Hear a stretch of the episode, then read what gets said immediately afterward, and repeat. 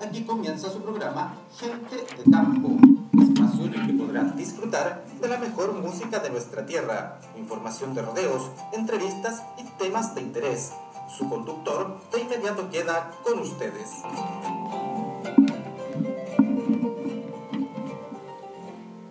Muy buenos días, un gusto poder saludarlos en su programa Gente de Campo, transmitido por Radio La Familia Boyenar 107.5, frecuencia modulada. Bueno, con nuestra señal llegamos a Mayarauco, Talagante, Peñaflor, Puangue, Melvilla, Baracaldo, María Pinto, Romay, Alto Romay, San José y por supuesto nuestra hermosa localidad de Boyenar. Un tremendo saludo a todos los radioescuchas que están iniciando esta jornada escuchando lo mejor de nuestra selección musical. Bueno, adicionalmente, debo de comentarles que el día de hoy nos acompañará el médico veterinario don Giovanni Moraga, especialista en aves de producción. Pero antes de todo esto, vamos a escuchar lo más lindo que nos mueve, nuestra bella música.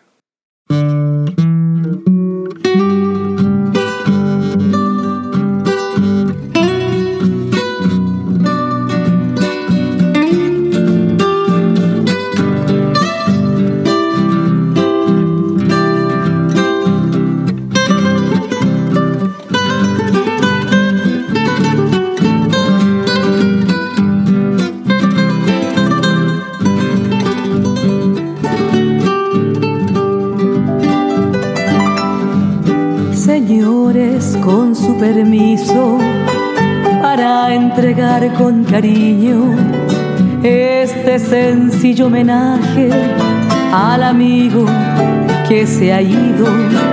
Con tu partida dejaste mucho dolor en los huesos, ya no correrás con ellos. Dios te tiene entre sus brazos, corralero que piños de estrellas. Atacaste la más linda, la prendiste en mi bandera, corralero que hoy estás arriando piños de estrellas, bendiciendo desde arriba nuestra fiesta corralera.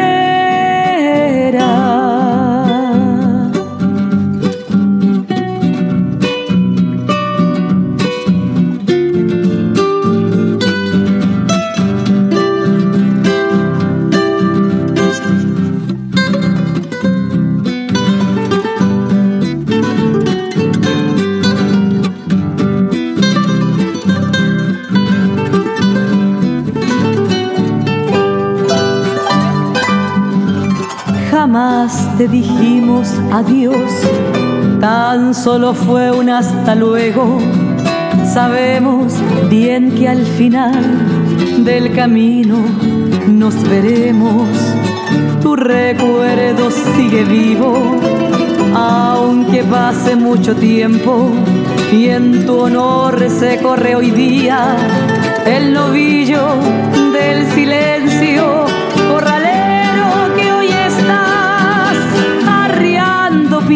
Estrellas, atajaste la más linda, la prendiste en mi bandera.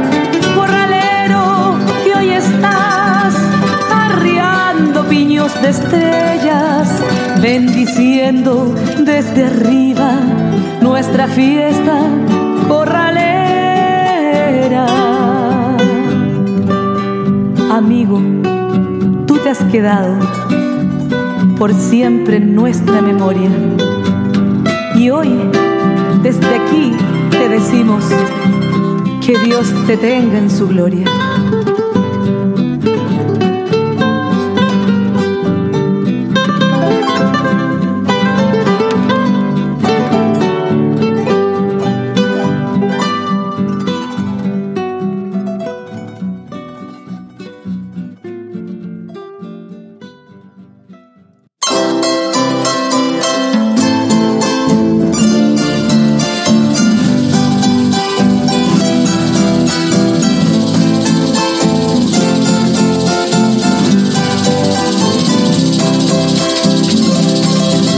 media luna.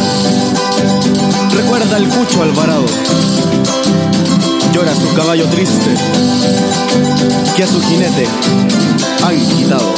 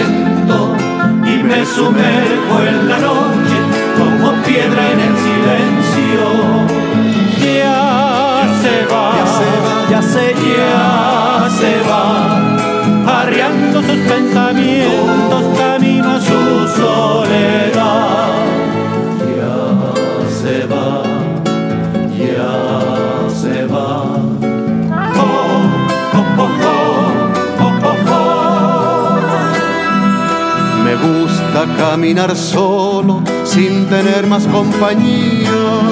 Que el silbido de los vientos barriendo la serranía. Sin tener más propiedad que unos pocos pensamientos. Y un caballo tranqueador para irlo siempre siguiendo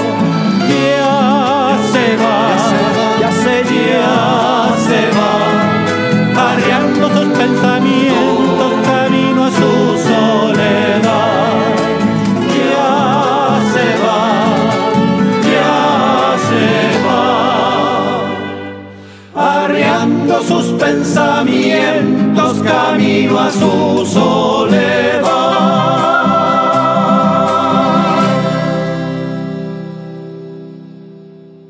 Estimados, después de haber escuchado esta tanda musical, no llena de recuerdos y emociones, procederemos con nuestro invitado. Nuestro invitado no es cualquier persona. El día de hoy tenemos el lujo, ah, un lujo ah, realmente, contar con el doctor Giovanni Moraga, médico veterinario, especialista en producción avícola, magíster en gestión educacional, magíster en bienestar animal en curso diplomado en gestión ambiental, diplomado en formulación y evaluación de proyectos, docente universitario, asesor de producción para grandes, medianos y pequeños productores, prestando servicios para INDAP y Prodesal. Bienvenido, Giovanni, ¿cómo estás tú? Muchas gracias, Sebastián. Eh, muy bien por acá, gusto saludarte y agradecido también de la, de la invitación que, que se me ha hecho y poder compartir con ustedes a través de esta emisora eh, con todos los amigos de ahí de Boyenal, Melipí, así que agradecido. Y bien, pues con optimismo, con ganas de, poder aportar en algo. Muchas gracias. Giovanni, no sé si nombré bien tu currículum, ¿lo dije bien o me faltó algo? No, no, todo súper bien, todo súper bien. Eh, es un currículum que, que, bueno, llevo años ya eh, en esta área, desarrollándome en el área de, de la producción, asesoría, también tenemos nuestra, nuestra propia producción avícola, así que creo que fue bastante completo la inscripción. Muchas gracias. Giovanni, a ver, nuestro programa está enfocado al concepto de la agricultura familiar campesina, ¿cierto? Nuestro radio escucha, ¿cierto? Eh, vamos desde la foja cero. Cuando yo soy un pequeño agricultor y me gustaría empezar a producir, no sé, tanto aves como, como huevos, ¿cuáles son los primeros aspectos que debo de considerar? Bueno, primero que todo, eh, conocer eh, conocer la, lo que es la producción en sí, ver cuáles son las proyecciones eh, que se ilumbran para, para, para el año o, el, o el negocio futuro, ¿cierto? proyectar también y establecer bien nuestro nicho de mercado, cuál va a ser nuestro mercado objetivo, eh, si bien el consumo de huevos ha ido en aumento en esta última década, ha aumentado un 33% aproximadamente, y desde hace pocos años se ha posicionado de 180 huevos de consumo per, cápita a 240 actualmente, quiere decir que estamos en un rubro que efectivamente eh, está siendo demandado cada vez más, ¿ya? pero así como también está siendo demandado, eh, no solamente la cantidad de huevos, sino que la calidad con la cual se produce. Entonces, yo creo que son varios factores que un pequeño agricultor tendría que considerar.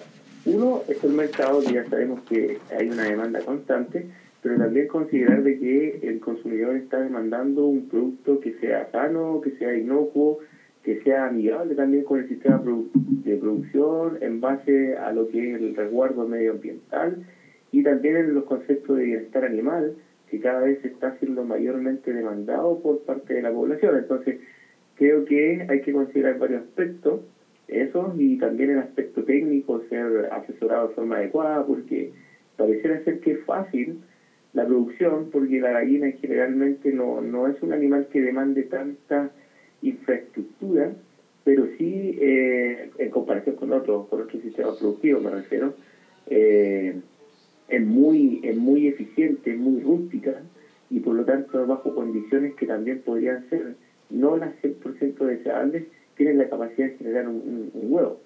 Sin embargo, eh, a pesar de, de, estas virtudes, eh, hay una demanda técnica también, hay, hay conocimientos técnicos que vienen a capital, una asesoría constante por parte de un médico veterinario. Me imagino que hay que definir el estilo de crianza, ¿no? Si va a ser en jaula, libre de piso, gallina libre, partir por ello, ¿no? Sí, lo que pasa es que en ese sentido eh, los sistemas productivos han ido cambiando en este último tiempo. Anteriormente y años atrás, eh, la mayor eficiencia y los sistemas se, se perfilaban hacia, hacia una producción más bien de jaula. Hoy en día está el concepto del free range, ya, o la gallina libre, o llamada la gallina feliz, como escuchan, eh, en donde hay, hay, un, hay un cambio de sistema productivo, la gente misma ha ido demandando esto eh, y la mayoría de lo que es la producción eh, de la agricultura familiar campesina se está desarrollando en piso. Pero eso no quiere decir que eh, no, no carezca de tecnología. Hay que tener una cama adecuada, ¿cierto? Hay que tener una superficie y respetar también las densidades de cantidad de aves por metro cuadrado. ¿Cuál es esa densidad? Fundamentales. Mire, generalmente nosotros trabajamos con una densidad considerando una cantidad de 7 a 8 aves por metro cuadrado. De manera de, una vez cuando nosotros definimos la cantidad de que queremos trabajar, ¿cierto? Ahí nos proyectamos en la infraestructura, la construcción. Y esa es una, una densidad eh, adecuada, en la cual la gallina no va a establecer eh, comportamiento jerárquico agresivo y, y, va a contribuir al, al, bienestar también y por ende a la buena producción. Perfecto, ya. Siete, ocho aves por metro cuadrado aproximadamente, ¿cierto? Corral cerrado, el corral lo forramos, no lo forramos, permitimos la corriente de aire, no permitimos corriente de aire, techado, no techado. Claro, nosotros en la infraestructura, por ejemplo, siempre diseñamos los lo, lo galpones o el rellenero de cierta forma que tenga una protección en base, por ejemplo, a un OSB mínimo de unos 50 centímetros de, de alto, de manera de que eh, la corriente de aire no, no esté muy cercana al piso, ¿ya? sino que exista la corriente de aire para intercambio gaseoso, para eliminar los, los compuestos amoniacales, etcétera eh, pero siempre resguardando ¿cierto? La, las corrientes de aire que se pueden generar. Eh, y posteriormente, ¿cierto? Una, una reja adecuada, ¿cierto? De gallinero, pero muchas veces realmente pone cualquier reja y, y no es lo adecuado por el ingreso de aves silvestres, el traspaso de enfermedades de las aves silvestres es bastante riesgoso y por lo tanto hay que tener ese, ese resguardo. Sin contar los depredadores, perros, zorros. Exactamente, exactamente perro silvestrado. Entonces, la verdad que eh, reviste una, una protección tanto eh, visual, una protección también contra estos componentes de aire, etcétera. Perfecto, ya. Tenemos la infraestructura gallinero, tenemos el espacio, ¿cierto? Cuéntanos un poquito de la alimentación, desde la dieta balanceada que tiene una gallina en producción. Sí, Imagino que la dieta va cambiando con la etapa, inicial, producción la verdad es que en general la, la, la, nutrición es un tema bastante sensible y qué bueno que lo, que lo tocas porque eh, la verdad que el, nosotros cuando hablamos de nutrición también hablamos de un concepto de eficiencia de conversión alimentaria. ¿Qué quiere decir eso? Que la cantidad de alimento que consuma un ave tiene que ser potencialmente o directamente proporcional a la producción de huevos. Entonces, generalmente lo que el ave va a consumir lo va a convertir en producto. Por lo tanto, es un tema fundamental. Y en ese sentido, las aves tienen distintas demandas de requerimiento. Por ejemplo, tienen unas fases de crianza, nosotros lo denominamos fase de cría, que va desde las 0 a 8 semanas, en donde la demanda nutricional va principalmente por un alimento proteico, altamente proteico.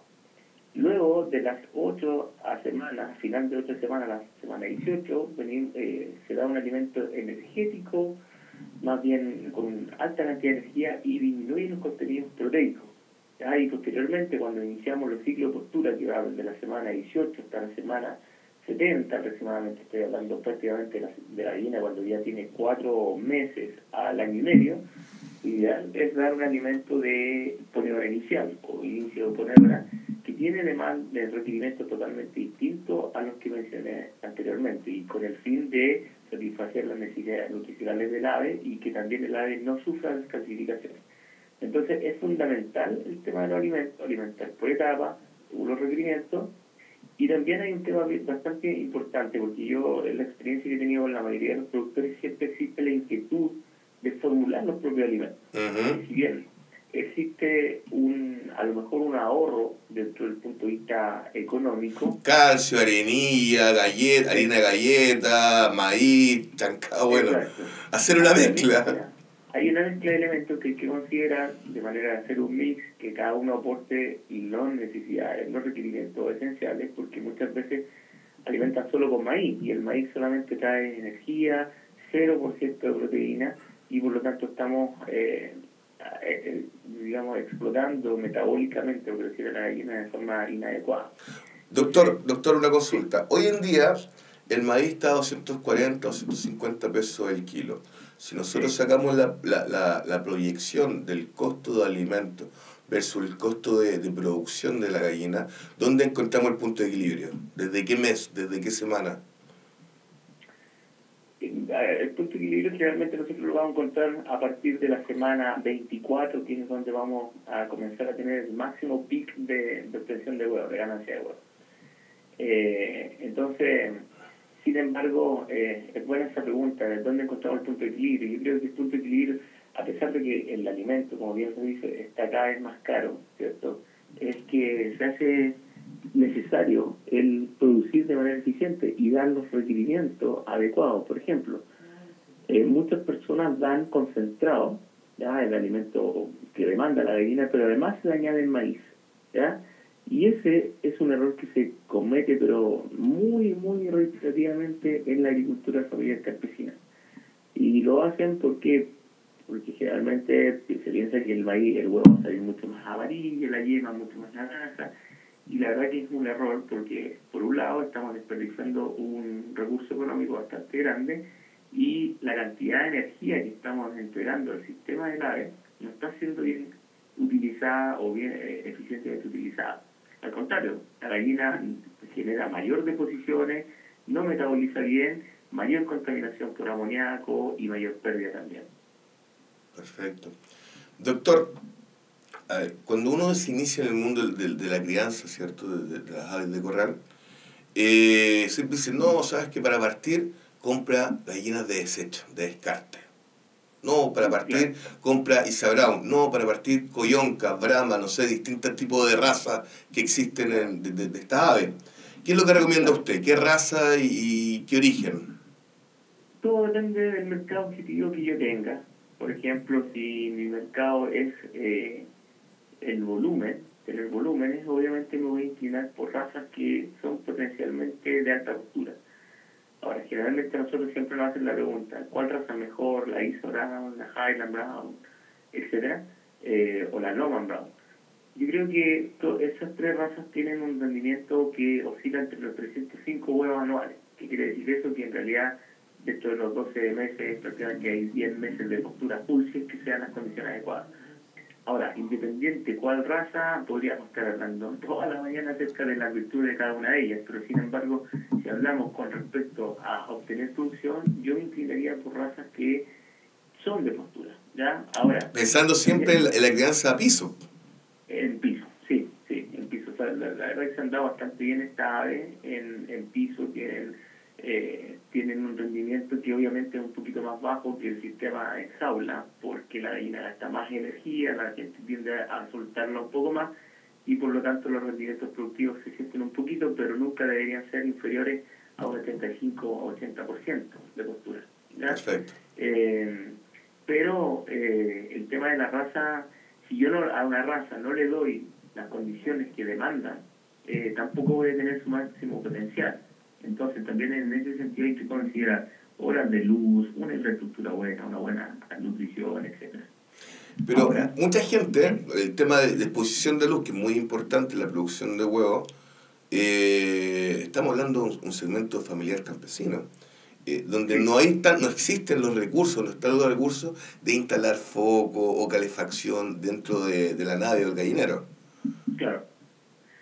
Eh, nosotros, yo he hecho asesoría a varios lugares, por ejemplo, hay profesores también de ahí de, de, la provincia de Alegría, y la verdad que hasta hace unos años atrás, am, no, la mayoría de los pequeños productores no tenían la inversión de la luminosidad, que en realidad es una inversión bastante baja.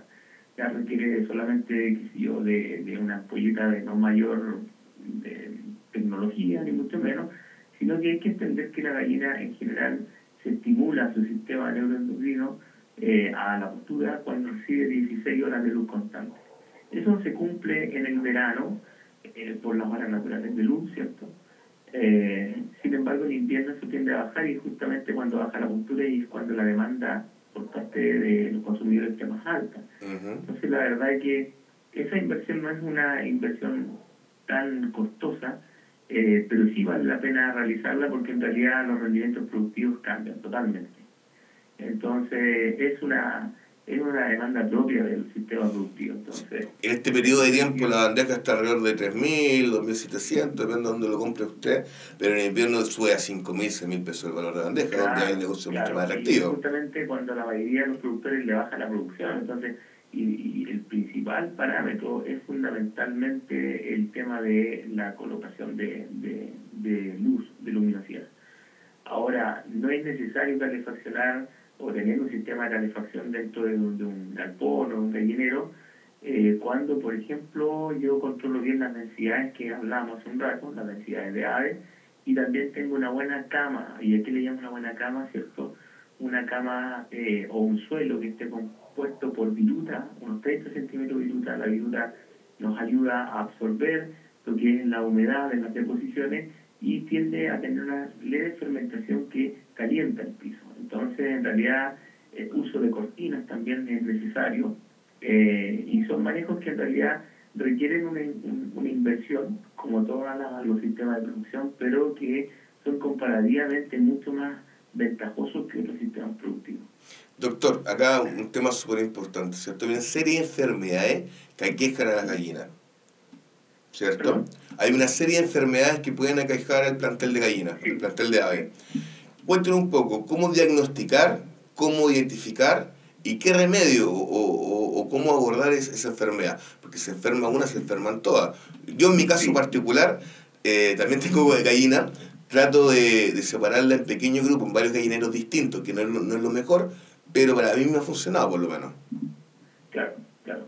Sí, el tema de las enfermedades siempre es la amenaza constante en estos sistemas, porque hay que considerar que, como tal, como tal cual dice, eh, se enferma una gallina y no es una enfermedad individual, sino que hay un concepto de, de masa.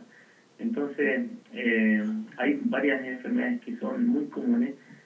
¿De qué forma me puedo dar cuenta inmediatamente que una gallina está siendo afectada por alguna dolencia, qué sé yo? Um, puede ser, por ejemplo, el ronquido. con erizada, por ejemplo, la actividad de movimiento disminuye, ¿cierto? También la, las vocalizaciones.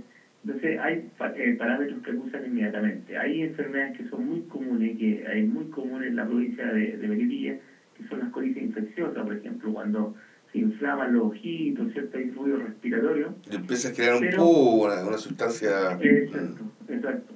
Pero la mayoría de las enfermedades se presentan cuando hay una triada epidemiológica. ¿Y a qué le llamamos la triada epidemiológica? Tienen que existir tres factores para que se desarrolle la enfermedad. Primero que todo el agente biológico, segundo los hospedero y algo muy importante, el medio ambiente o la infraestructura. Si yo tengo gallineros que son húmedos, que no tienen un manejo adecuado de camas, que tal vez hay mucho derramamiento de agua porque los comederos no son lo adecuado, es muy probable que esas condiciones ambientales en donde se conjugan altas humedades, eh, calores, ¿cierto? o bajas temperaturas también al contrario, son eh, factores predisponentes absolutamente para la presentación de enfermedades. Entonces, ¿cómo yo evito? Uno, obteniendo gallinas que sean vacunadas, que tengan su plan de vacunación completo. Despicadas, me imagino, y todo lo demás. Despicadas también, sí. Eh, ese es un elemento fundamental. De repente a algunas personas no les gusta el despique por un tema de que las gallinas sufren, pero la verdad es que cuando hay picaje, condiciones de, de picaje, el sufrimiento, la agresividad que, que, que, tienen es mucho peor que no haberlas despicado. Pero ahí estamos hablando de una pollita de 8 semanas despicada con vacuna, valor promedio, estamos hablando de 6 mil, 7 mil pesos la, la pollita. Sí, lo que pasa es que de repente también hay, hay, hay algo importante. Eh, hay gente que hace su crianza, o que, porque hay diferencia entre comprar una pollita de un día, criar. Que el Ecuador y todo el tema. Mm. Claro, económicamente hay diferencia. Pero eh, hay que considerar que si yo hago la crianza de gallinas o de pollitas del día, tengo que considerar que son tres meses de crianza, tres meses y medio y posteriormente a ello el inicio de la postura no es tan rápido. Entonces también hay un costo que también tengo que evaluar al momento de adquirir gallinas, porque adquiero gallinas que son de 14 semanas, que están muy cercanas a la postura, eh, son más caras comparativamente hablando, sin embargo eh, me ahorro los costos de producción, ahorro las mortalidades si es que no manejo bien el sistema y los retornos tienden a ser mucho más rápidos. Doctor, usted acaba de tocar un tema muy importante, la mortalidad. Sí. De un plantel, de un plantel joven, de un plantel adulto, un plantel en producción. ¿Cuál es la mortalidad promedio? El ciclo de postura, por ejemplo, eh, o el ciclo de vida productivo de un ave, oscila entre los dos años y medio, tres años aproximadamente. Porque estoy hablando de la del ciclo productivo de, digamos, de la del primer ciclo de postura la de leche y posteriormente el segundo ciclo postura. Entonces estamos hablando de un ciclo completo. y la mortalidad debería andar entre un 5 y un 7%, y eso me refiere a una mortalidad a lo largo de dos años. Entonces, muchas veces yo he visto mortalidades que se acentúan dentro de las primeras fases y ya estamos cerca de un 10%. Mm. Eso no debería ser, porque quiere decir que si yo tengo una mortalidad prácticamente un 10% entre los primeros años de, o los primeros siglos de eh, es muy probable que llegue con la nada misma a terminar el ciclo de, la vida. Entonces, estamos hablando de una mortalidad que en cierta forma no es, no es alta, tendría que ser una mortalidad baja. Eh, y la forma de poder evitarla es precisamente adquiriendo aves que tengan un buen manejo de crianza, que tengan la vacuna al día, pero el conocimiento que también yo aporte eh, cada día. O sea, si el productor quiere eh, entrar en este sistema, quiere invertir en esto, tiene que necesariamente capacitarse. Perfecto. Doctor, usted hoy en día, ahora, es postulante de grado magíster en bienestar animal de la Universidad de América, si no me equivoco, ¿cierto? Sí, sí. Doctor, el concepto de bienestar animal está en el aire, ¿ah? Eh, respecto a la crianza de gallina, porque hoy en día es mm, lo que están postulando hay es que declarar todos estos animales, animales sintientes. Cuéntenos usted un poco. Sí, la verdad es que, bueno, el bienestar animal es, es una ciencia, ¿cierto? Eh, eh, viene con mucha fuerza también los, estos conceptos que se van a, a instaurar en los, sistemas, en los distintos sistemas productivos. Pero el sistema, el bienestar animal también obedece a, digamos, comportamiento y fisiología, de, en este caso de los animales. Y es totalmente distinto a la percepción que nosotros podamos tener del bienestar animal. Eh, yo creo que todos nosotros hemos escuchado el concepto de gallina feliz, ¿cierto? Y, y aparentemente le nombramos gallina feliz eh, al concepto de la gallina libre, y creemos que por porque la gallina anda en libertad, anda corriendo, ¿cierto? nuestra percepción, esa, esa ave se encuentra feliz, es un concepto totalmente distinto a nuestra percepción. Nosotros somos felices cuando estamos en espacio abierto, qué sé yo. La gallina, al contrario, la gallina tiene una aversión a los espacios abiertos. Muchas veces cuando yo dejo que la gallina salga a pastorear eh, y a consumir el alimento afuera, eh, no olvidemos que la gallina es presa y por lo tanto el, estrés que sufre ese ave es mucho más grande que eh, cuando está en una condición de abrigo. Entonces, hay que conocer bastante lo que son los comportamientos, eh, conocer bastante lo que son las jerarquizaciones de la gallina eh, y también elementos bien fundamentales que hay que tener en consideración que son los enriquecimientos ambientales. Por ejemplo, la gallina en general tiende a tener demandas de baños de tierra y es por eso que se han ido cambiando los sistemas productivos de jaula a piso.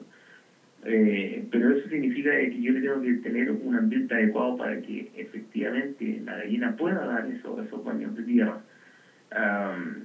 y si que tengo un piso compactado, que está húmedo, obviamente no le estoy dando las condiciones adecuadas, a pesar de que la gallina esté en un sistema en piso libre.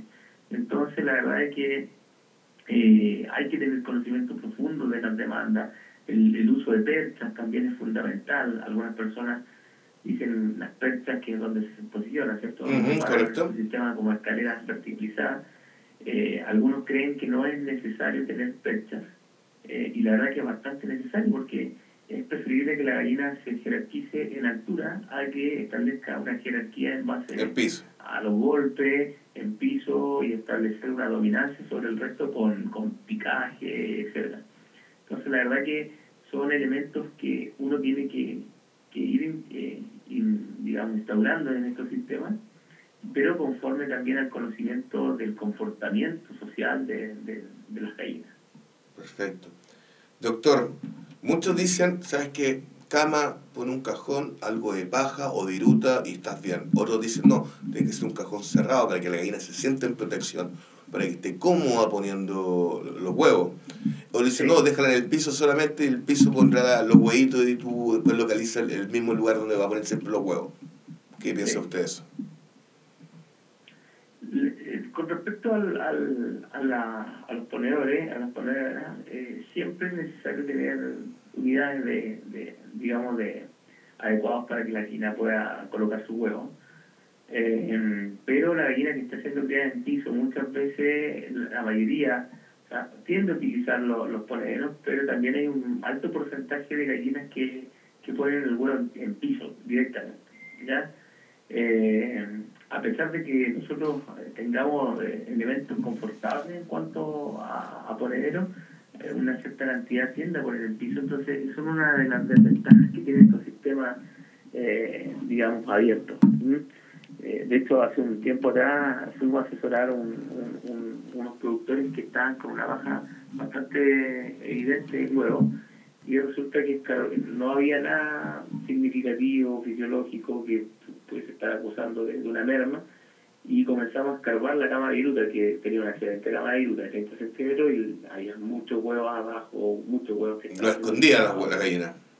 ¿Ah? Eh, ponían el huevo y lo escondían con la misma Eh, viruta. Exacto.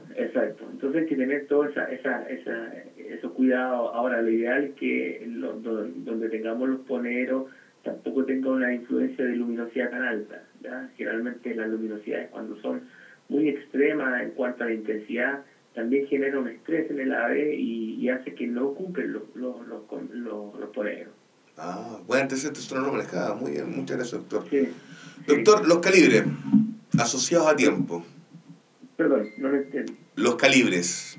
¿Ya? Los calibres de los huevos. Segunda, primera, extra. Sí, sí, sí. Los calibres. ¿Eso está correlacionado con, con el, con el- el- el tiempo de producción, la vida de la gallina, o la alimentación, o, o simplemente un- una cosa aza- azarosa?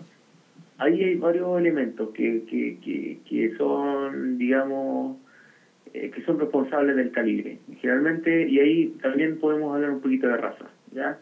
Hay razas que tienden a tener un calibre mucho más grande que otras. Por ejemplo, si tomo en consideración la raza Loman, eh, hay Loman Brown Classic y Loman Brown Light. ¿ya? Nosotros tenemos en la, en la avícola tenemos dos, dos razas, ¿sí? tenemos Loman Brown Classic y Light. Y, en la Classic, generalmente el tamaño del huevo genéticamente se posiciona a un promedio de 65 gramos. Estamos hablando de un huevo extra. Sin embargo, la Loman Light generalmente eh, es muy difícil que llegue al extra. eh, prácticamente llegamos al, al, al de primera en su mayoría, la producción. Entonces, por ahí va un tema de, de genética, ¿ya? Segundo, eh, también depende de cómo yo crié a la gallina. La gallina en general debería ser una crianza más bien tardía.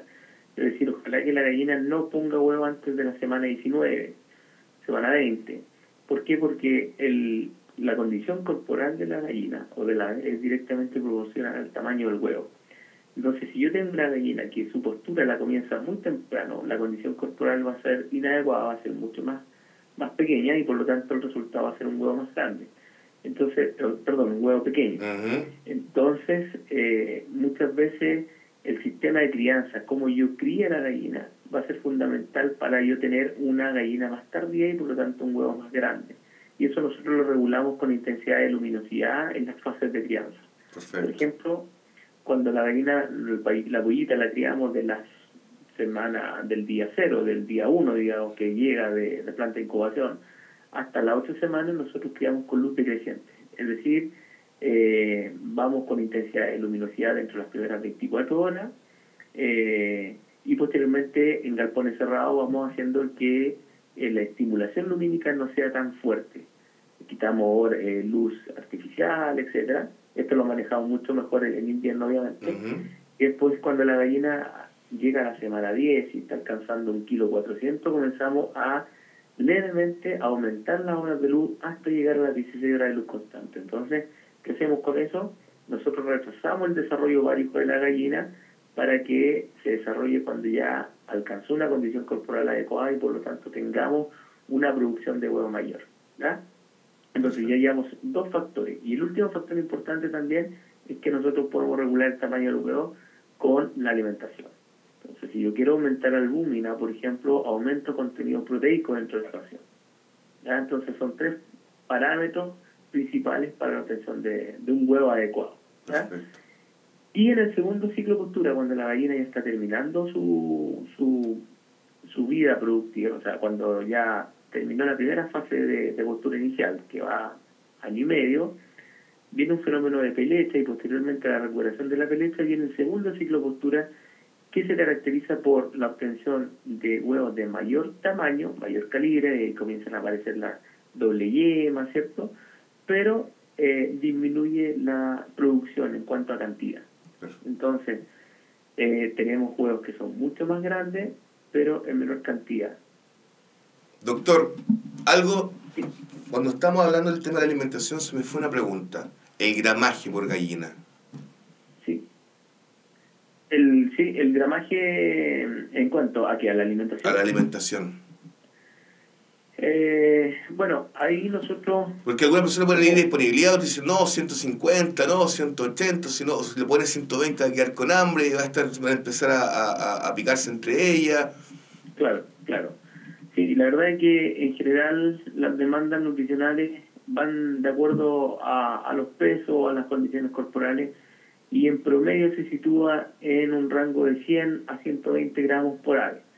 ¿ya? Ahora, eso depende del sistema productivo en el cual yo tenga, porque por ejemplo, si yo tengo gallinas que yo las suelto para que hagan un free range, las suelto al patio y recorren grandes extensiones, obviamente el gasto energético va a ser mayor y por lo tanto la demanda de alimentación también aumenta. Ya no estamos hablando de 120, ya estamos hablando de 140 gramos ave. ¿ya? Ahora, es importante, por eso es importante que no soltar las grandes extensiones, si bien uno puede hacer que pastoreen, ¿cierto? Pero con eh, extensiones más bien pequeñas, no superficies donde la gallina tenga que recorrer bastante. Entonces, eh, pero en promedio se sitúan 100, en 100 a 120 gramos pero también hay que considerar las condiciones ambientales. En condiciones de extremo calor, el consumo voluntario disminuye. Al contrario, si estoy en un lugar en donde yo no, no tengo una temperatura adecuada, no uso cortina, obviamente eh, la demanda va a ir aumentando. Lo importante es que se hagan pesos semanales que los productores tengan, eh, digamos, la, la, la, disciplina de ir pesando su gallina el 10% de una muestra representativa durante toda la semana y eso comparándolo, digamos, con lo que establecen los manuales, todas las razas, y uno puede bajar un manual de internet, qué sé yo, o consultar con el veterinario que le esté asesorando, o con los programas de provenzales, ¿cierto? Que eh, de manera de que ustedes puedan entender, o sea, saber cuánto están pesando sus gallinas conforme a la edad que tienen. Acá hay un mito, gallina gorda no pone. Y es así, es así. Hay varios, hay varios elementos. Eh, siempre las condiciones corporales extremas, las gallinas muy flacas, muy gordas, son índices de ineficiencia reproductiva. Entonces, no porque una gallinita esté gordita, quiere decir que está que está linda, que es mal concepto realmente en el campo. ¿eh? Está, lindo porque está gordito y esas cosas. No, acá no es un sistema de engorda, sino que aparte que una gallina gorda va a tener problemas de cloaca, cierto aumento de depósito de grasa, y por lo tanto va a condicionar la postura y muchas veces se van a presentar estos prolapsos en donde las gallinas además comienzan a picarse y, se rompe la cloaca, se matan, etcétera. Entonces, la condición corporal es fundamental, es fundamental que pesen las gallinas todas las semanas, eh, si están en gallinas que están dentro del primer ciclo de postura, esas gallinas no deberían estar pesando más allá de 2 kilos, estoy hablando de un rango entre 1 kilo 9 a 2 kilos aproximadamente. Doctor, condiciones o peso adecuado. ¿sí? Hemos hablado de, de, todo lo que es el proceso, ¿cierto?, de la gallina de producción, ¿sí o no? De la Isa Brown, de la Blue Brown, etcétera, etcétera, etcétera, etcétera. Pero cuando la gente tiene gallinas, eh, la, la gallina araucana, la gallina chilena, la brama, la, no sé, cualquier otra raza, sí. ¿cambian mucho el proceso? La verdad es que siempre el requerimiento fundamental para el funcionamiento de, de, lo que es la postura, la activación neuroendocrina, es común en todas las aves. Todas las aves requieren 16% de postura, pero hay diferencias en, en, en los promedios la gallina criolla, la, la, la, araucana, ¿cierto? Eh, esta es de, de, huevo de color. Eh, color que hace la bandeja mucho más atractiva. Claro, esa eh, en general las producciones tienden a ser mucho más bajas, o sea, no estamos hablando ya de 305 huevos anuales, sino que estamos hablando de 98, 100 huevos anuales. Eso hace que la gallina se posicione a que su, sus posturas tiendan a hacerse mayormente efectivas desde septiembre en adelante.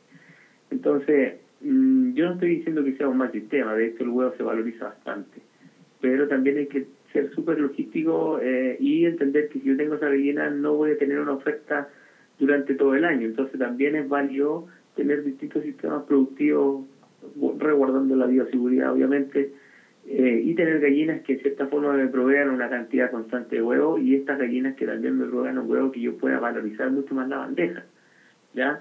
Entonces, eh, pero también hay que considerar la raza, o sea, las bramas que nombran generalmente son razas que son más bien de doble propósito y tienden a ser mucho más eficientes en desarrollo de masa corporal y por ahí se utiliza mucho más como para, para carne porque en cuanto a postura es mucho más baja que una raza ponedora criolla. Entonces, eh, también responden todas al incremento de luz. Eh, la ventaja es que estas gallinas son mucho más, eh, en cierta forma, son más rústicas, ya porque tienen mayor pool genético, mayor, mayor hibridación, y por lo tanto hace que genéticamente sean muy ricas y eso hace que también sean resistentes y muy rústicas a, enfermedades, eh, razón por la cual es necesario mantenerlas siempre separadas de estas gallinas de postura. Aparte que tienen mayormente desarrollada la producción de prolactina, que es una hormona que permite cierto que la gallina tienda a, a mucho más que la otra. Entonces son parámetros que hay que considerar. Doctor, ya hemos conversado, ya, ya yo creo que el proceso casi completo, a, grandes rasgos, ojo, estamos totalmente de acuerdo. Cuando una persona, un pequeño agricultor, dice, quiero contactarlo, necesito que me ayude, no tengo producción de huevos, tengo una mortalidad muy alta, ¿cómo lo contactamos a usted, doctor? Eh, bueno, encantado de, de, poder ayudarle, así que eh, me pueden contactar a través de mi número telefónico, se lo puedo no sé si se lo menciono directamente ahora. Sí, por favor, adelante. Este, más 56 9 8 8 2 8 9 9 3 1. Repítalo, por favor. Más 56 9 8 8 2 8 9 9 3 1. También me pueden contactar a través del correo electrónico que es con la abreviación de doctor, ¿cierto? Es D de dado de r moraga r arroba gmail.com de r moraga r arroba gmail.com y a través de esas vías nos podemos contactar eh, yo encantado de resolver algunas inquietudes que los que su radio escucha pueden puedan tener me pueden escribir un correíto y en lo posible yo ningún problema les, les puedo responder y si amerita una visita bueno también podemos visitarle y con... Usted está en la zona, ¿cierto, doctor? Radio escucha de, de gente de campo. ¿Usted está en la zona? ¿Dónde está ubicado geográficamente, doctor? O también... Yo estoy acá en la zona de Villa Alemana, la quinta región. Estamos al lado. Tenemos, sí, tenemos una... Un, o sea, la verdad que es relativamente cerca, no es tan, tan lejos. Yo recorro, he recorrido Chile de norte a sur, a la isla Juan Fernández, así que ir a Melipilla no, no es tan... para mí. Y, y bueno, y, nuestra, y tenemos una avícola acá, avícola Doña Lila, que también la pueden buscar a www.avícoladoñalila.cl, en donde nos dedicamos a lo que es la producción de huevos y también a la crianza de aves. Vendemos gallinas de 14 semanas, estamos trabajando con la raza Logan Brown, y, y bueno, también tenemos ese, ese nicho de mercado. Y, y cuénteme, estamos en la época, ¿cierto? No, ya no estamos en la época de, la época de, de, venta de gallina, de polla. La verdad que nosotros criamos todo el año. Eh, este año sí restringimos un poquito la producción eh, por un fenómeno un poquito inusual. El año pasado estuvo muy demandado. Nosotros el año pasado, por ahí por mayo, vendimos toda la producción del año. Eh, Pero se debió a este fenómeno de la, de la pandemia. Mucha gente queda de repente sin trabajo eh, invertía en, en gallinas porque la verdad que el precio del huevo estuvo muy, muy, muy bueno el año pasado. Pero este año se generó de que las expectativas no fueron tales. Mucha gente se embarcó en este... En este sin conocer y fue un fracaso económico. Exactamente. Entonces vendieron gallinas. La verdad que eh, como que se sobrepobló el, mercado. Nosotros hicimos, contrajimos, digamos... Una, una eh, una restricción en nuestra producción, pero este año la verdad que se ve bastante bien, se ve que ya se está normalizando esto de, del sistema productivo. Y como les decía, es un buen nicho de mercado, es un muy, muy buen negocio. Acá en la quinta región, eh, pasa, hubo un aumento, la mayoría de los, de los crianceros que anteriormente tenían vacas y fueron afectados por la sequía, se cambiaron estos sistemas productivos y la verdad que no nos afecta el hecho de que más gente esté produciendo huevos. Eh, al contrario, porque la demanda es, es alta. Es constante y alta. Mm. Exactamente. No nos afecta, sino que eh, siempre y cuando se produzca de buena calidad. Doctor Giovanni Moraga, quiero agradecerle realmente su tiempo, su disponibilidad, ¿cierto? De, de poder ilustrarnos un poco sobre todos estos cuidados y estos manejos que hacen las personas que crían gallinas aves de producción, ¿ya? Eh, doctor, de verdad, muchas gracias. Bueno, amigos, ya es momento de... Gracias. Ya es momento de escuchar otra, otra tanda musical, así que volvemos a escuchar nuestra música, nuestro recuerdo, ¿cierto? Esta música bella que nos mueve.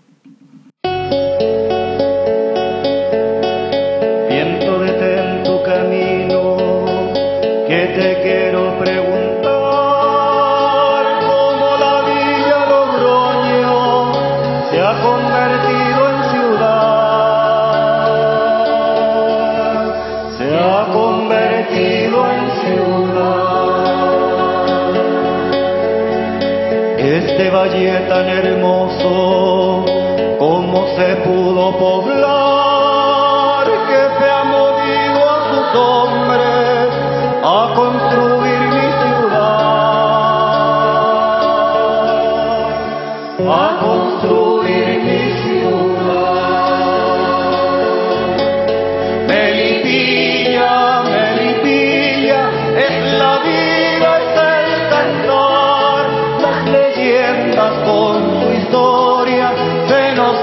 quedando atrás, se nos van quedando atrás.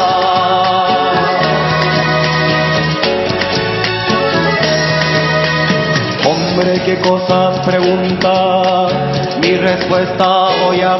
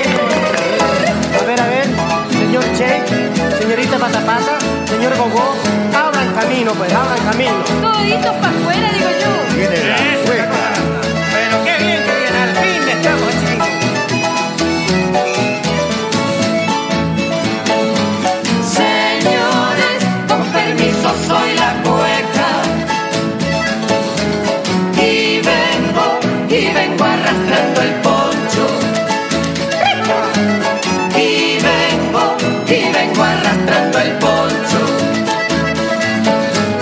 me anillo porque sé que me la puedo. Con cualquier, con cualquier baile extranjero. Señores, con permiso soy la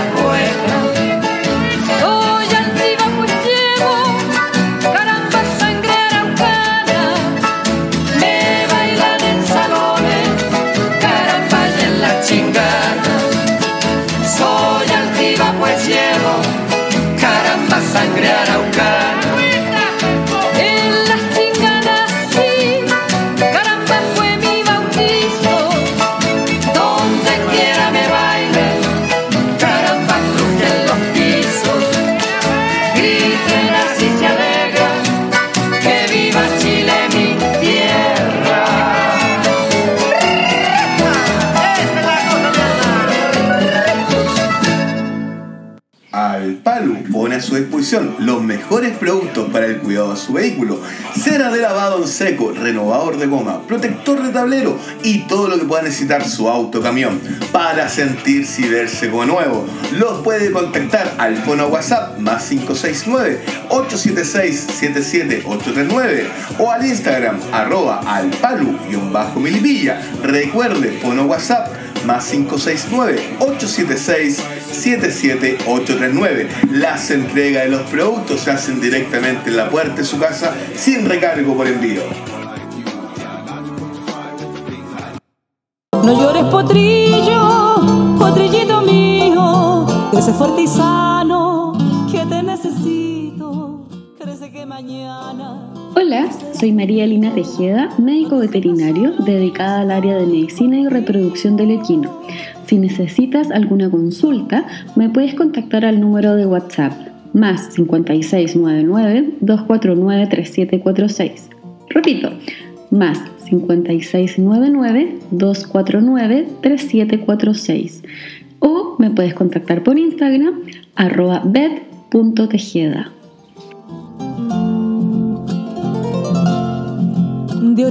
Atención comerciantes, Avícola Millar los espera en su dirección, el recurso Parcela 1, San José.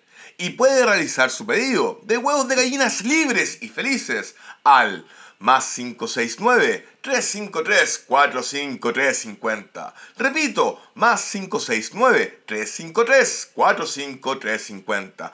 Ventas por mayor y al detalle, con la mejor calidad de huevos y atendidos por su propia dueña la señora Mónica Millar.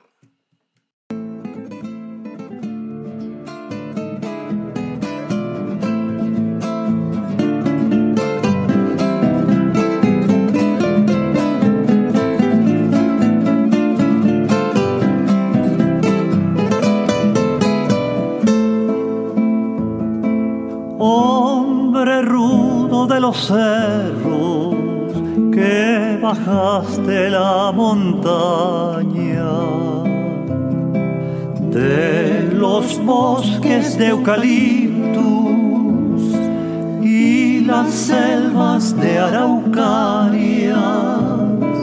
Vienes de boldo maduro, sabia cruda trasegada.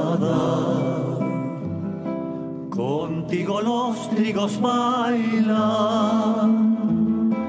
Una cueca zapateada.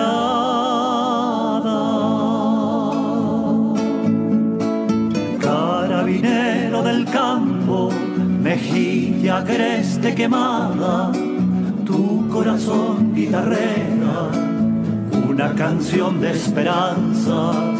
Tu corazón guitarrera, una canción de esperanza.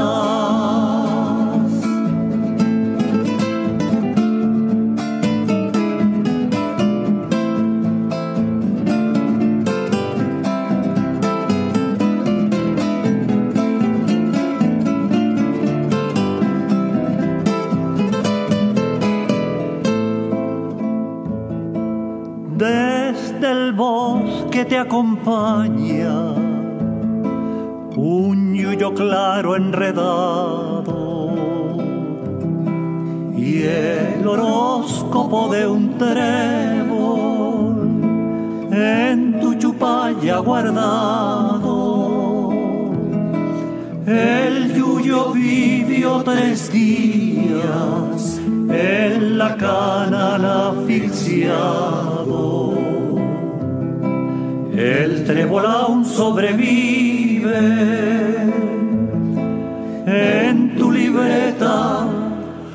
aplazado.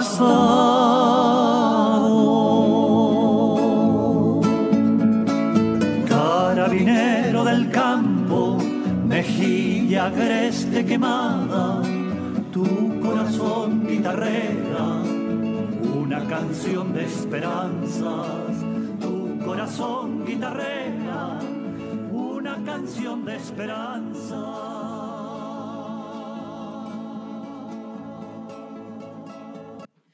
Y amigos, ya es momento, ya son las 8 de la mañana en punto, ¿cierto? Estamos en vivo. Bueno, ahora nuestro segundo invitado del día de hoy, una vez más, y bienvenido a su casa, el sargento jefe de tenencia subrogante de la tenencia de Boyenar, ¿cierto? El sargento David Enríquez Pérez. Mi sargento, muy buenos días, ¿cómo está usted?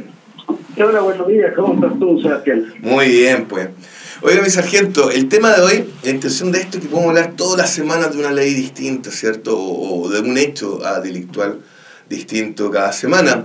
Y el día de hoy, eh, la intención es que podamos hablar un poco del abigeato. ¿Qué significa? ¿Qué ley es? ¿Qué implica? ¿Cuáles son las estadísticas? Etcétera, etcétera, etcétera, etcétera. ¿Qué nos puede decir de esto, mi sargento? Bueno, el, el es una... las- de los delitos que acá se podría decir en este sector ocurren más frecuente. Eh, es uno de los es, uno de las de las cosas que bueno las personas que tienen animales eh, el aliviato es el delito de robo o hurto de animales realizado por para el comercio, eh, la comercialización ilegal y faenación clandestina de animales. Es un flagelo para el pequeño productor, que tiene, que tiene un- un- una masa ganadera pequeña, ¿cierto? O mediana, eh, el abigato y el flagelo, porque que te maten, que te roben dos animales, tres animales, perdiste toda la ganancia. Claro. El- bueno, las recomendaciones que siempre eh, Carabinero dice mantener la documentación al día y acreditar el dominio y la posición legítima de la tenencia de animales. Asegurar el perímetro de sus parcelas, casi siempre, eh, y acá lo vemos eh, más seguido, que andan animales sueltos, igual que en Melipilla. Eh, entonces, para eso hay que asegurar la identificar eh, adecuadamente su ganado, número, areta, señal, reseña. O sea, en otros lados o en otras ciudades, eh, en el norte y casi tam- también en el sur, eh, la gente echa a pastorear a los, a los campos. Tienen casi siempre marcados, son 20, son 30, pero para, para ese sector. Acá no se da tanto porque no son solamente eh, que tienen su ganado, sí, sí se ven in- involucrados con esto, pero es también hay que controlarlo directamente eh, con el SAC. Controlar acceso de personas, camiones, lugares donde están los animales, designar a un cuidador del rebaño, poner atención en las crías y hembras que están por parir. Sí, eso también es, eh, es una de las cosas que tendrían, tendrían que, bueno, acá lo hacen. Pero más que nada, esas son las recomendaciones del abigeato. Acá eh, tenemos cuatro denuncias por hurto de animales y otra por eh, animales, eh, animales, ¿cómo se llama? Botados, se podría decir, o que no, no tienen dueño. Ya. Perfecto. Eh, don David, cuéntenos. Eh, a ver, a ver. Aunque, no sé, cuatro denuncias me parece una cifra bastante eh, escasa, bastante poco, porque el abigeato de verdad que es un tremendo problema. Eh, el robo, o después lo venden por feria, lo venden en particular, eh, el faenamiento clandestino, eh, es un problema tanto un tema de salud como para el productor. ¿Cuál es la ley que contempla el abigeato? ¿Cuáles son las penas que se exponen las personas que realizan este tipo de actividades? ¿Aló? El, en el artículo 38, eh, 448 bis y el siguiente del Código Penal sanciona el abigeato. Este consiste en el robo o hurto de caballos o bestias, recillo, carga o ganado de mayor o menor o porcino, ¿ya? ¿Ya? Eso es en el Código Penal, el delito de abigeato, eso es lo que lo, lo castiga. ¿Ya? Eh, y la otra, la otra pregunta... ¿Cuáles son las, la- la- las penas que a- al momento de, de encontrarlo en fragancia del abigeato? Las penas que se puede exponer a esta persona. Las penas, bueno, según lo que, a ver, el, el es más que nada el hurto, se podría decir, porque hurto, al menos que sea eh, por, por, ¿cómo se llama? Eh, es el robo o hurto de ganado, o sea, según se califica como robo o hurto de ganado según lo que haya pasado, si hay intimidación, si hay desalojamiento, si hay escalamiento, todo eso eh, se ve según y se pasa como robo con violencia, robo con intimidación, según lo que, lo que sea. Y el hurto es cuando uno tiene, claro, tiene mal perímetro o mal, mal enrejado y abre la puertita nomás y sacan el ganado. ¿Ya? Eso lo eso está tipificado en el Código Penal en el 448 bis. ¿Ya? Perfecto. Perfecto. Eh, mi sargento, hoy en día, si no me equivoco, hace muy poquito, ¿cierto? Se lanzó la comisaría virtual como una finalidad de, de bajar el tema, el tema de los trámites, la aglomeración de las personas los distintos retenes y comisaría. Eh, ¿cómo, cómo va a funcionar esta comisaría virtual? ¿Qué nos puede contar usted? ¿En qué caso me contacto a través de, de la página o el teléfono que tiene esta comisaría virtual? Ya, la comisaría virtual no reemplaza a las comisarías para efectuar las denuncias o cualquier tipo de reclamo. Ya, la comisaría virtual fue creada con una. Eh, fue creada para, ¿cómo se llama? Para, ya, se podría decir, en este siglo, en esta. eh, todos ya somos. Tenemos. Aldeanos digitales. ¿eh? Claro, tenemos cosas más rápidas. Entonces, ahí, dentro de las denuncias que uno puede acoger en la comisaría virtual, es el hurto, maltrato animal y daños a la propiedad. ¿Ya? Esto solo en la región metropolitana. La marcha blanca viene solamente en la región metropolitana. ¿Esto considera Milipilla, Mairauco, Vallenar? Claro. Perfecto. Perfecto, perfecto. Solo, ¿Y, y cómo se accede a eh, ella? Es que, es que si lo lo están escuchando en otro lado, entonces van a decir, ah, no, yo me voy... No sé, hay que determinar el radio de acción. Sí, sí solamente, solamente es una marcha blanca que se está viendo cómo va a funcionar. Se supone que esto va a ser pro a lo que después puede, puede uno hacer. O sea, la denuncia, no sé, una denuncia por robo, me robaron la cartera. Eh, al no venir a la comisaría o de repente eh, no estar en el mismo sector, ingresa y la hace. Pero eso ya es a pos. Perfecto. O sea, yo, yo observo un tema de maltrato animal o un tema de BIF, violencia intrafa- eh, violencia intrafamiliar. ¿Puedo hacer estampar mi denuncia por este canal? Sí. Perfecto. ¿Y cómo accedo a él? ¿Cuál es la página? ¿Cuál es la dirección de la página? ¿Cuál es el teléfono? lo que sería habitual es la comisaría.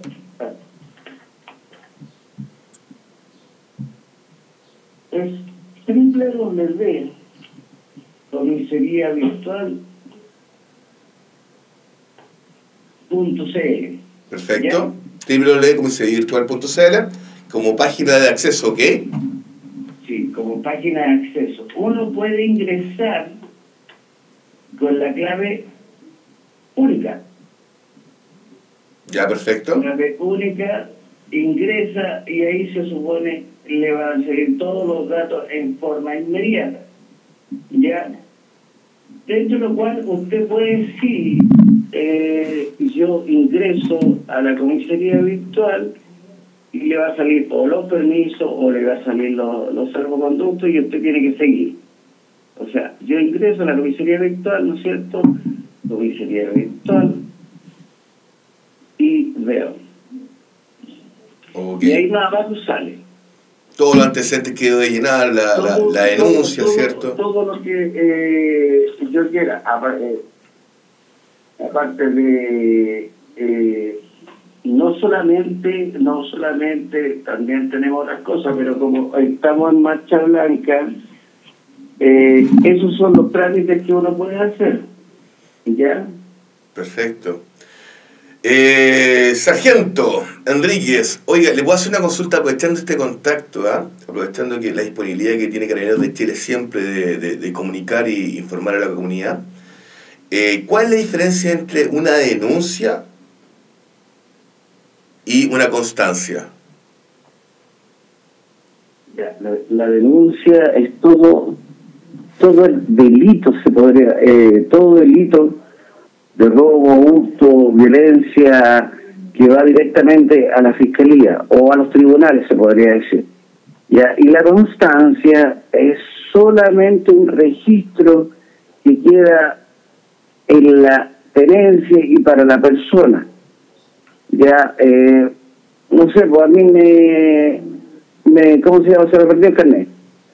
Fui a la, a, a la, a la comisaría y dejé una constancia por lo que pueda suceder. Ya, por si acaso no. no sé, Estafa, no- robo, cualquier cosa. Claro.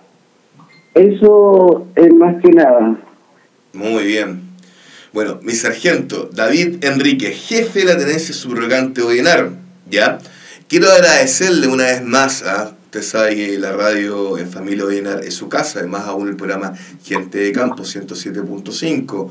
Quiero agradecerle una vez más su tiempo, su disponibilidad a contestar nuestras consultas y por supuesto siempre educando a la población sobre el bien actuar y conversando cada semana una ley distinta. Esta semana nos tocó el abigeato, ¿cierto? Donde quedamos claro qué significa el abigeato, eh, las estadísticas de nuestra zona respecto a este crimen, a este delito, y qué importante el tema de hacer la denuncia. Y hoy en día eh, hay una serie de canales, no solamente ir a la tenencia, al retén, a la comisaría a hacer la denuncia o la constancia de su defecto, también puede ser también a través de la comisaría virtual, www.comisariavirtual.cl.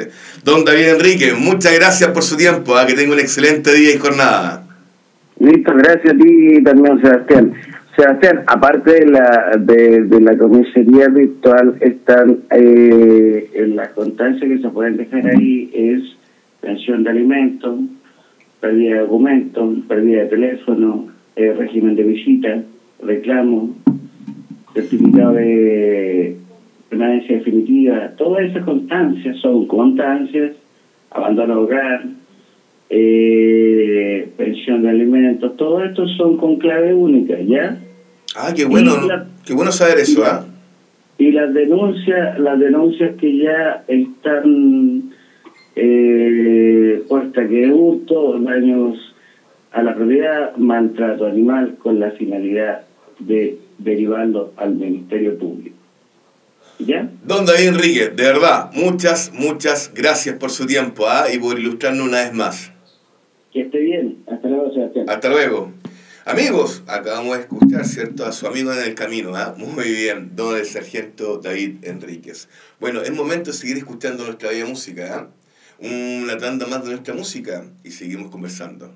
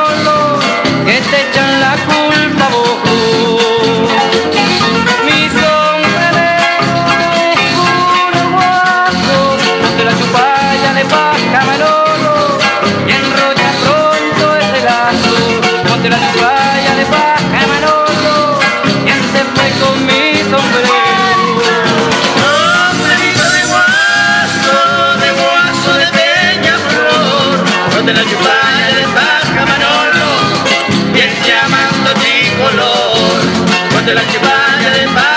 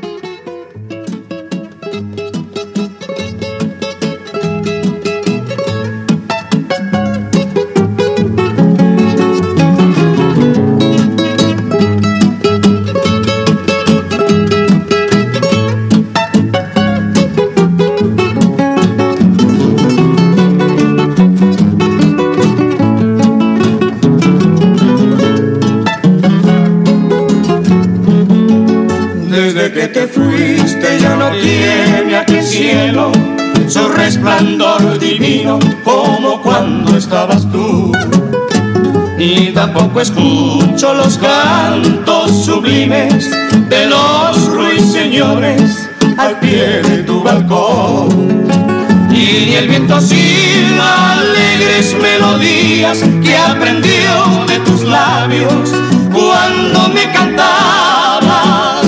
Hasta el bello bosque se ha quedado dormido, llorando en silencio al fin de tu partida. Ay, ay, ay, ay, ay,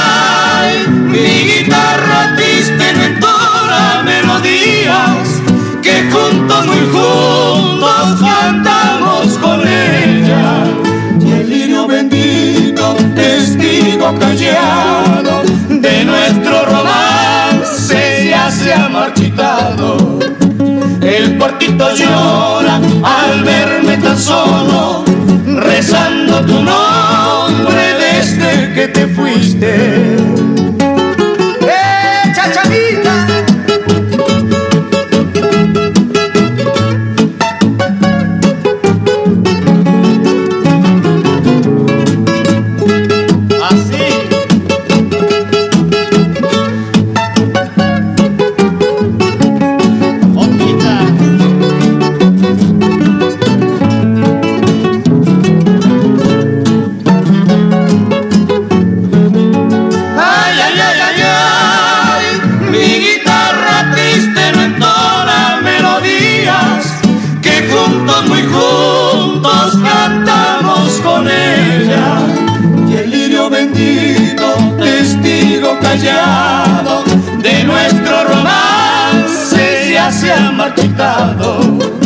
El cuartito llora al verme tan solo, rezando tu nombre desde que te fuiste, rezando tu nombre desde que te fuiste.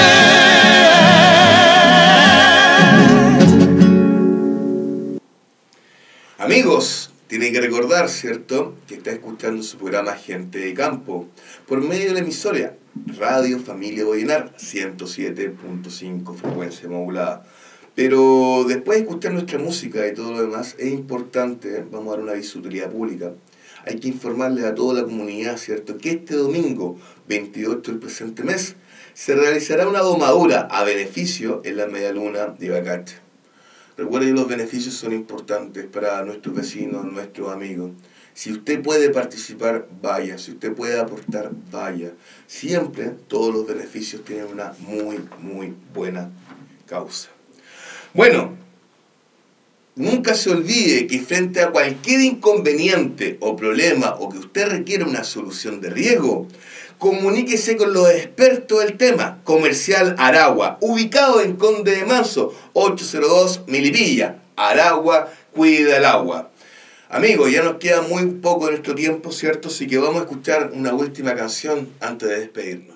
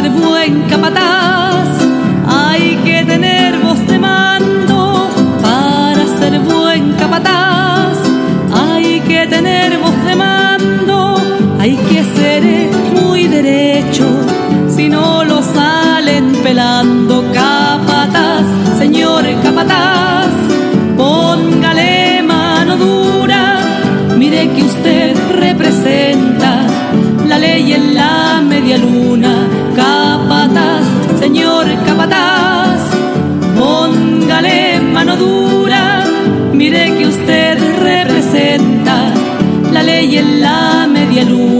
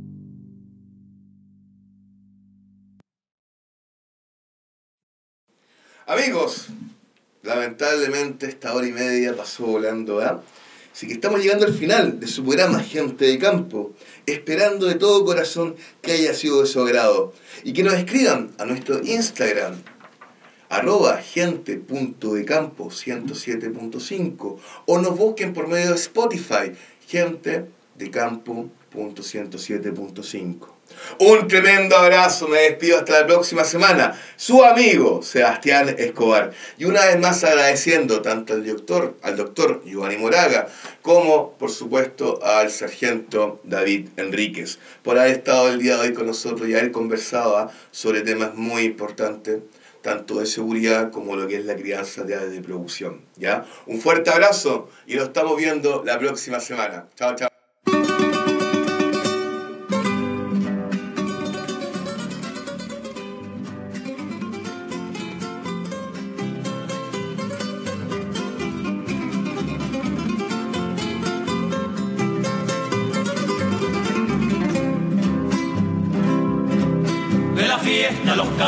Chilenos, un rodeo en lo mejor, saliendo para los corrales, contento que es un primo. Ahí van los guasos con su animal, luciendo mantas tan lindas como las guindas de un gran quintal. Luciendo mantas tan lindas como las guindas de un gran Ahora, Échame un novillo por la media luna, junto a la bandera le hago la taja. Échame un novillo por la media luna, junto a la bandera le hago la taja. Y si se le pasa la yegua fortuna, me con que la ataco con la colorada. Y si se le pasa la yegua fortuna, me con que la ataco con la colorada.